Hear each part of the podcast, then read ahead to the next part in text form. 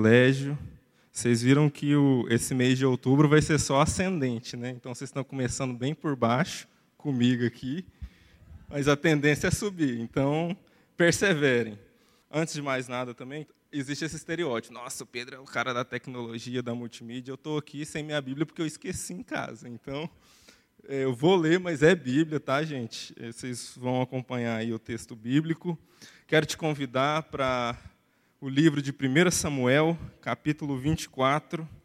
Assim, eu fiquei pensando, domingo eu ministrei a palavra também, a gente falou sobre esse tempo que a gente está vivendo.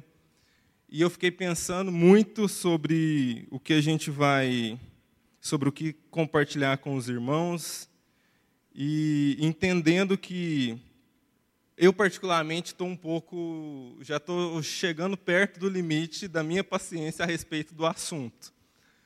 Uh, que parece que não há outro assunto além de política no nosso país no momento. Mas eu entendi da parte do Senhor que ainda uh, poderíamos reforçar algumas coisas, principalmente pelo que temos visto hoje no Brasil, que é os irmãos pensando a respeito de política e esquecendo de exercer a sua fé em Jesus enquanto fazem, principalmente nas nossas relações.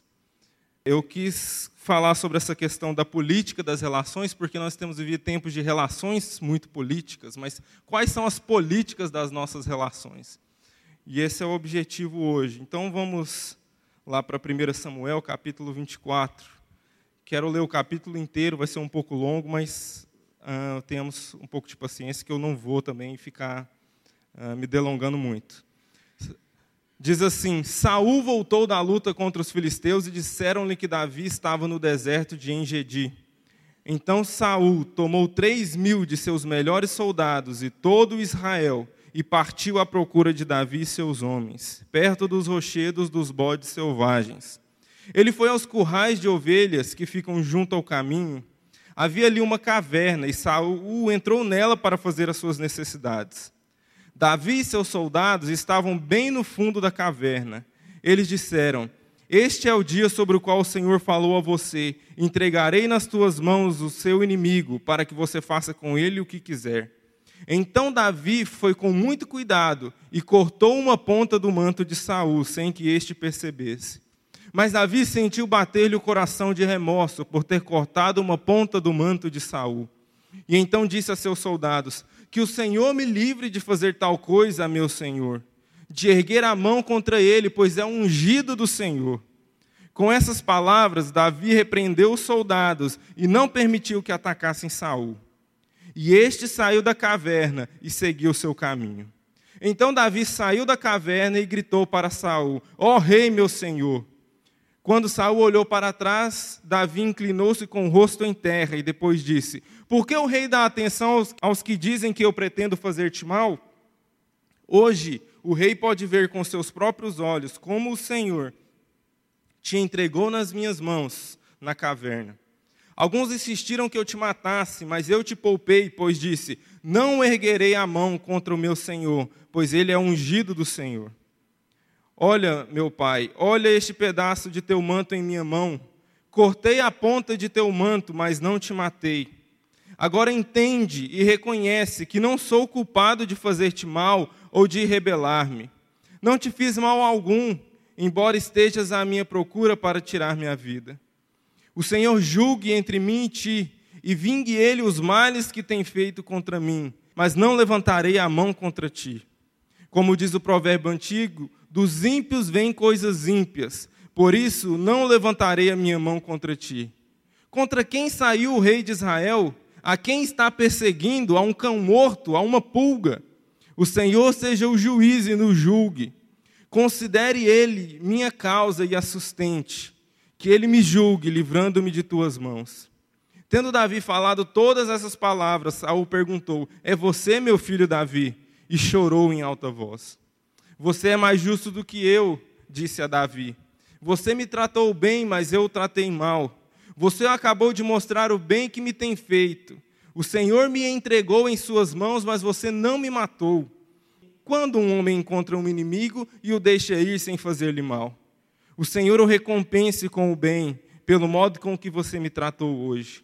Agora tenho certeza de que você será rei, que o reino de Israel será firmado em suas mãos.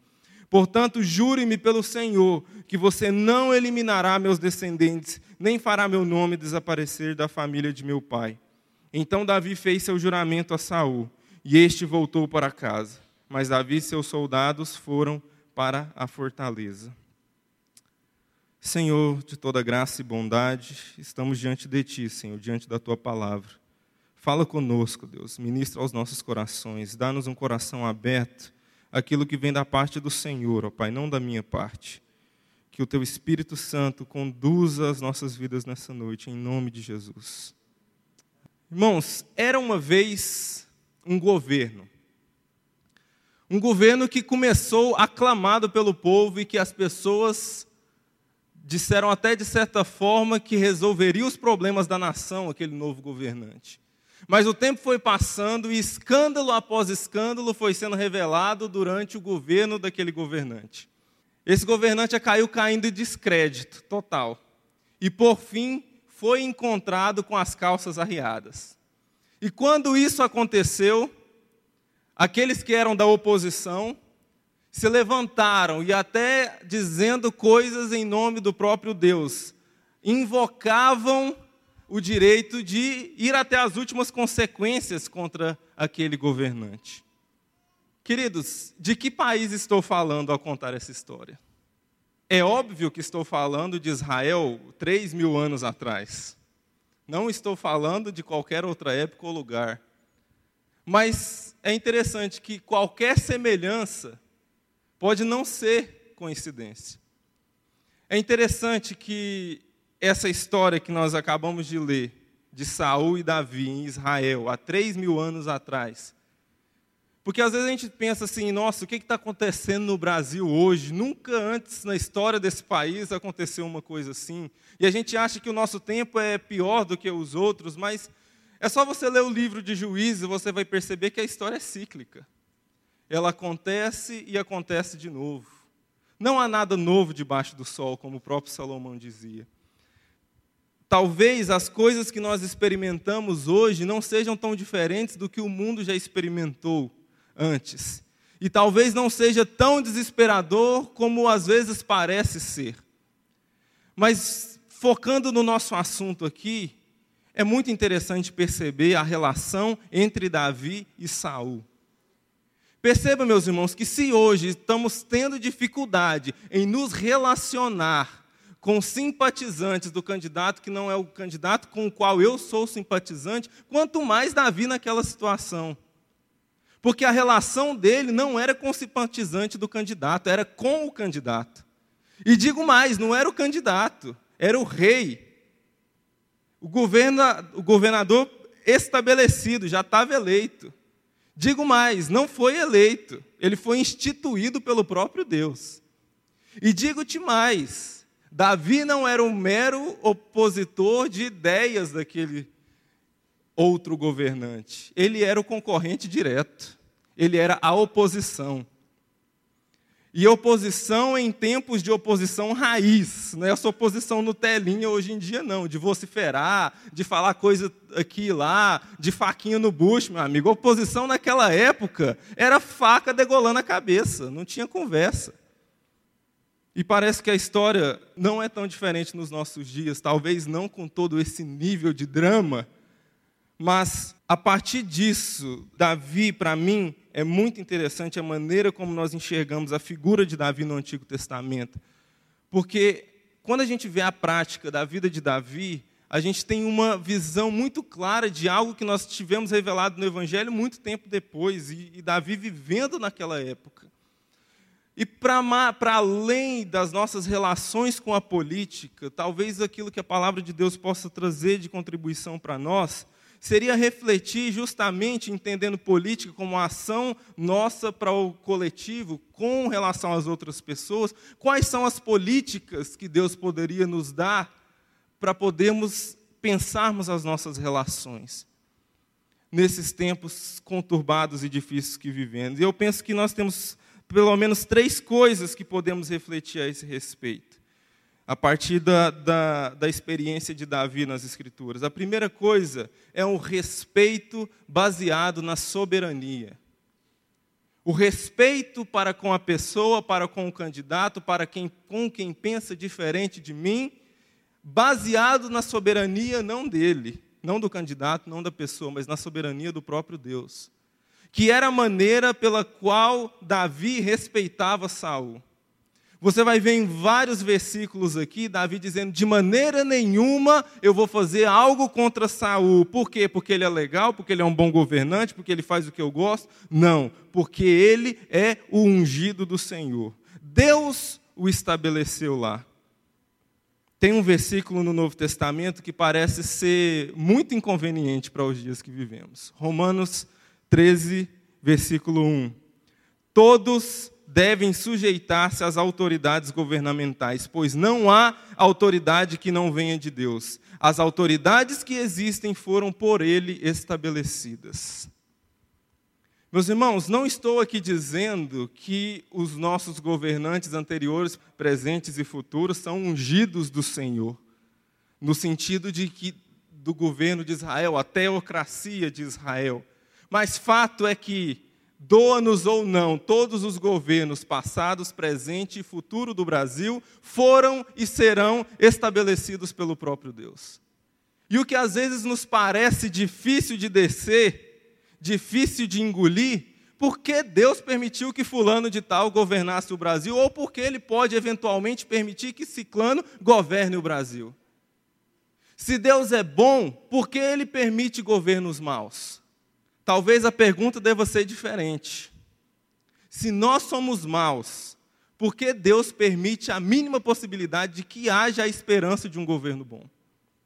A gente pode entender essa questão da soberania de Deus em relação à sua autoridade para colocar e tirar governos, porque Ele é soberano sobre todas as coisas. Se a gente olhar para a história de Israel, você vai ver que o povo de Deus, o povo separado, escolhido, ungido por Deus, teve por várias e várias ocasiões governantes grotescos. Por que Ele permitiu tal coisa? Por que Ele deixou que o seu povo vivesse isso? A verdade, meus irmãos, se a gente voltar lá ao exemplo que eu dei de juiz, você vai ver que constantemente nas Escrituras, isso vai servir até para nós hoje, para todas as eras de todas as pessoas, você vai ver um constante jogo entre povo mau e governante mau. Às vezes, levantava um governante mau, o povo ficava mal, e aí o povo começava a orar, vinha um governante bom, sempre nesse ciclo entre governante e povo. Mas, a bem da verdade, meus irmãos, refletindo sobre nós, sobre o Brasil, o que nós podemos pensar, sinceramente? A pergunta que tem sido feita hoje no Brasil é: que Brasil você quer para o futuro?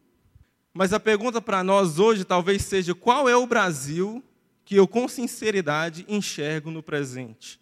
Tem um historiador brasileiro famoso que tem dado muitas palestras por aí, ateu inclusive, que diz uma coisa que eu acho muito interessante. Ele diz não existe governo corrupto com o povo honesto, e não existe governo honesto com o povo corrupto. Será que o nosso governo não tem a mesma capacidade, altura, desenvolvimento moral do nosso povo? Será que o nosso povo não é compatível com o governo que tem? Outro grande teólogo, Rafael Balestra Cassiano, fez uma enquete essa semana nas redes sociais que me levou a uma reflexão muito importante. Eu não sei quem acompanhou os stories do nosso querido Rafael. A pergunta era se você se levanta para falar sobre política, para pensar cidadania a cada quatro anos, na época das eleições, ou você está engajado quando a eleição acaba, quando as urnas vão embora, quando o frisson acaba, você está exercendo seu papel de cidadão, cobrando os vereadores, participando de comissões para poder pensar melhor a cidade, ou a cada quatro anos o nosso espírito cívico aparece e nós temos o direito e o dever de nos manifestar com unhas e dentes. É uma pergunta constante que tem aparecido a respeito dos governantes. Onde fulano de tal estava quando mensalão e corrupção e sei lá o que estava acontecendo? Mas onde eu e você estávamos quando todas essas coisas estavam acontecendo? Será que o nosso governo e as possibilidades, inclusive ruins, que possam haver para que esse governo aconteça, estão tão distantes de quem nós somos como povo, de quem nós somos como nação. E, meus irmãos, sinceramente, é uma reflexão que eu tenho feito comigo mesmo. É uma pergunta e eu compartilho com os irmãos. Por que não um ambiente hostil para nós como cristãos? Se nós olharmos para a história da igreja, todos os momentos em que o ambiente foi hostil para a igreja, para os cristãos, a igreja prosperou. Quando houve perseguição, a igreja avançou, a igreja cresceu, a igreja se desenvolveu. Não estou dizendo que vamos ser masoquistas e agora vamos pregar a perseguição, vamos eleger os piores governantes possíveis para que nós sejamos perseguidos e a igreja cresça. Não é isso. Mas a questão é: nós não devemos lutar por justiça, aliás, nós devemos lutar pela justiça, não porque o mundo vai ser mais justo e mais legal e mais confortável e mais como eu, como cristão, penso. Mas nós lutamos pela justiça simplesmente porque é justo. Não porque vai ser melhor para mim, não porque vai ser melhor para a minha comunidade, não porque eu vou concordar, mas porque a justiça vem da parte do Senhor e o meu chamado é fazer a justiça por Ele, não por mim mesmo e pelas minhas vontades. A segunda questão que nós podemos refletir. Então, essa é a primeira: o respeito. Seja quem for, de opinião que for, principalmente os governantes, pela posição que ocupam, porque foram instituídos por Deus. Entendendo muito claramente que se eles forem justos, nós lutaremos pela justiça. De que se eles forem justos, Deus há de cobrar de cada um segundo a medida da sua injustiça e a medida da autoridade e responsabilidade que tinha. Isso é claro. Mas o nosso respeito advém de que nós temos um Deus soberano que está acima da nossa religiosidade e das nossas posições ideológicas. E Ele governa o mundo como quer e não nos deve satisfação a respeito disso. O nosso respeito em relação ao candidato, ao governante, a quem for, é porque nós temos um Deus que é soberano sobre todas as coisas. Esse é o princípio por trás do nosso respeito. Segunda coisa, a consideração das relações adjacentes. Eu sei que ficou meio complexa essa frase aí, mas eu não consegui pensar uma coisa mais simples para poder dizer o que eu gostaria de dizer, que é a sua relação com o seu candidato, com a pessoa que você gosta ou que você não gosta, não é um fim em si mesma. Afeta outras relações à sua volta. Afeta relações adjacentes. Lá no finalzinho do texto que lemos, depois que Saul descobre que era Davi que estava dentro da, da caverna, que ele não foi morto, ele faz um clamor a Davi. Se eu não me engano, é no versículo 21, dizendo: Não extermine os meus descendentes, não acabe com a minha família. Não se esqueça, eu sei que você tem um problema comigo, mas não esqueça das relações que estão à nossa volta. E é muito interessante e curioso olhar a história de Davi e entender como ele praticava isso muito antes desse encontro. Se Davi considerava, por respeito, por entender que ele era ungido do Senhor, instituído por Deus, se ele o respeitava, um outro grande aspecto que o fazia respeitar e o considerar era a sua relação com o filho de Saul, com Jonatas. Ele fez muita coisa por Saul, não por causa da sua relação com Saul, mas por causa da sua relação com Jonatas. Nós precisamos entender, meus irmãos, que a nossa relação com o nosso político afeta dezenas de outras relações à nossa volta. E nós precisamos pesar e colocar na balança o que, que vale a pena nas minhas relações. Porque nós estamos vivendo absurdos em que uma pessoa é capaz de trocar o candidato dele por todas as outras relações da vida dele. Ele é capaz de criar e briga com toda a sua família, com todos os seus parentes, com todas as pessoas à sua volta, mas abraçado, agarrado àquele candidato que é o Salvador. É por isso, meus irmãos, que é extremamente perigoso a nossa entrega à política partidária e ideológica, no sentido de nos tornarmos idólatras de considerarmos o candidato, a figura, a posição, a ideologia superior ao próprio Cristo ou aquilo que cremos em Deus. Nós precisamos entender que há mais pessoas em jogo do que simplesmente eu e o meu candidato, eu e a pessoa que eu quero que esteja lá ou não.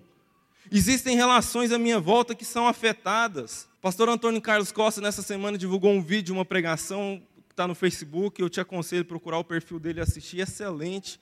Em que ele levanta um questionamento. O dia que você estiver no hospital doente, ou que você estiver em depressão em casa, não chame o irmão com o qual você brigou por causa da posição ideológica. Chama o candidato, fala para ele lá te visitar. Chama o candidato para ir te socorrer nas suas angústias. Porque nós estamos abrindo mão do nosso relacionamento com o meu irmão que está do meu lado, que tem ao mesmo sangue de Cristo sobre nós, em prol de um candidato que nem sabe que eu existo. Outro pastor que também se manifestou nessa semana a respeito disso, Marcos Botelho, ele compartilhou, na verdade, um testemunho. Ele é filho do Jaziel Botelho, outro grande pastor, e o pai dele sofreu um acidente esses dias atrás. E quase perdeu a vida. E ele dizendo: Olha, o meu pai tem um candidato que eu jamais votaria nele. Mas você acha que eu vou perder a oportunidade de me encontrar com meu pai e de desfrutá-lo enquanto ele ainda está vivo por causa de política? por causa de qualquer convicção a respeito de candidato X ou Y. Mas, meus irmãos, essa é a graça, essa é a beleza da igreja de Jesus.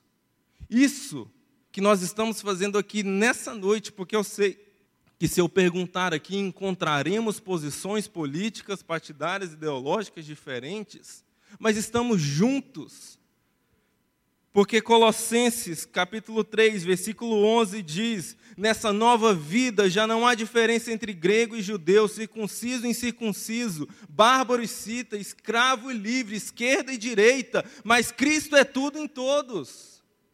Nós precisamos ter esse firme fundamento nas nossas vidas que nós não somos unidos pelos nossos gostos, preferências e entendimentos do governo do, do Brasil, nós somos unidos em Cristo.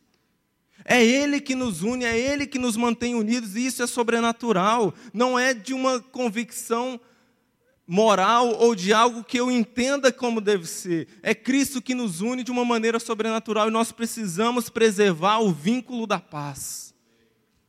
Nós precisamos lutar para que esse vínculo não seja perdido, para que nós nos mantenhamos firmes no propósito de andarmos como igreja, porque, meus irmãos, é Ele, é nele que o Brasil tem solução, não é em nenhum outro lugar.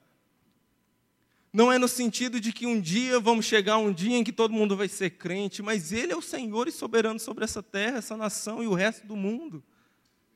Nós estamos aqui para sinalizar, mostrar o reino dele que um dia vem e que resolverá definitivamente, consumará definitivamente todas as coisas. Precisamos ter esse firme fundamento no Senhor, de que nós somos unidos nele.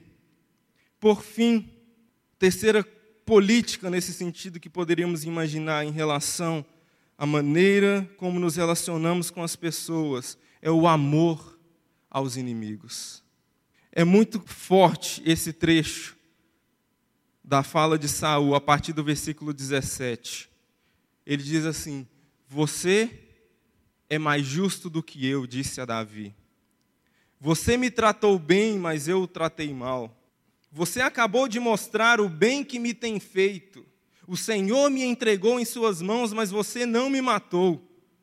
Quando um homem encontra o inimigo e o deixa ir sem fazer-lhe mal? Quando um homem encontra um inimigo e o deixa ir sem fazer-lhe mal? Meus irmãos, isso é fundamento. Isso é básico para nós como cristãos. Perceba que não se trata de acharmos que somos amiguinhos de todo mundo porque somos de Jesus. Aqui e em várias passagens das Escrituras vai deixar claro que nós teremos inimigos. Nós teremos pessoas que não gostarão de nós e não gostarão da mensagem que representamos e anunciamos. A questão não é se temos ou não inimigos, se temos ou não desafetos.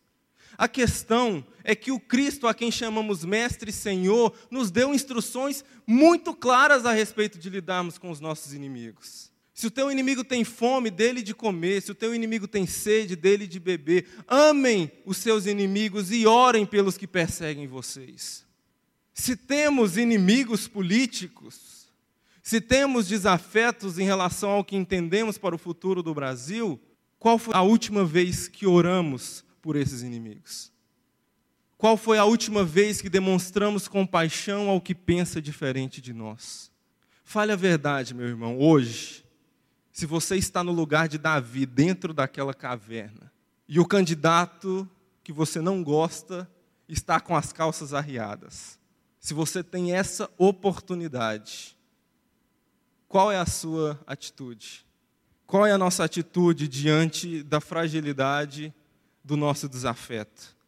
Mas principalmente, meus irmãos, o que é mais grave e triste que temos percebido acontecer na igreja brasileira hoje, não é o fato tratarmos mal os nossos inimigos como os ímpios fazem. Óbvio, temos que tratar com o amor que Cristo nos deixou, mas é tornarmos amigos em inimigos por causa de política partidária. Isso é o inaceitável. Quando eu transformo meu irmão em Cristo em um inimigo por causa da opinião política dele. Não se trata, meus irmãos, de simplesmente buscarmos um futuro melhor para o país, se nós não desenvolvemos um futuro melhor nas nossas relações. Não há futuro para o Brasil se as nossas relações não estiverem ajustadas. Porque a educação, a segurança pública vai ficar boa para você compartilhar com quem? No nome de Jesus. E por fim, só para encerrar, deixar uma pergunta, um questionamento para orarmos ao Senhor e, e sondarmos os nossos corações. Uma coisa era fato na situação de Davi, e Saul afirma isso. A coroa, o fato de Davi assumir o governo de Israel era só questão de tempo. Deus que chamou Saul para governar foi o mesmo Deus que já tinha prometido a Davi o trono. A questão é: a coroa vale abrir mão das nossas relações? A garantia da coroa, a garantia do poder, a garantia da vitória, vale abrir mão das nossas relações? Vamos orar. Eu prefiro acreditar, Cristo vive e vai voltar para acabar com essa guerra.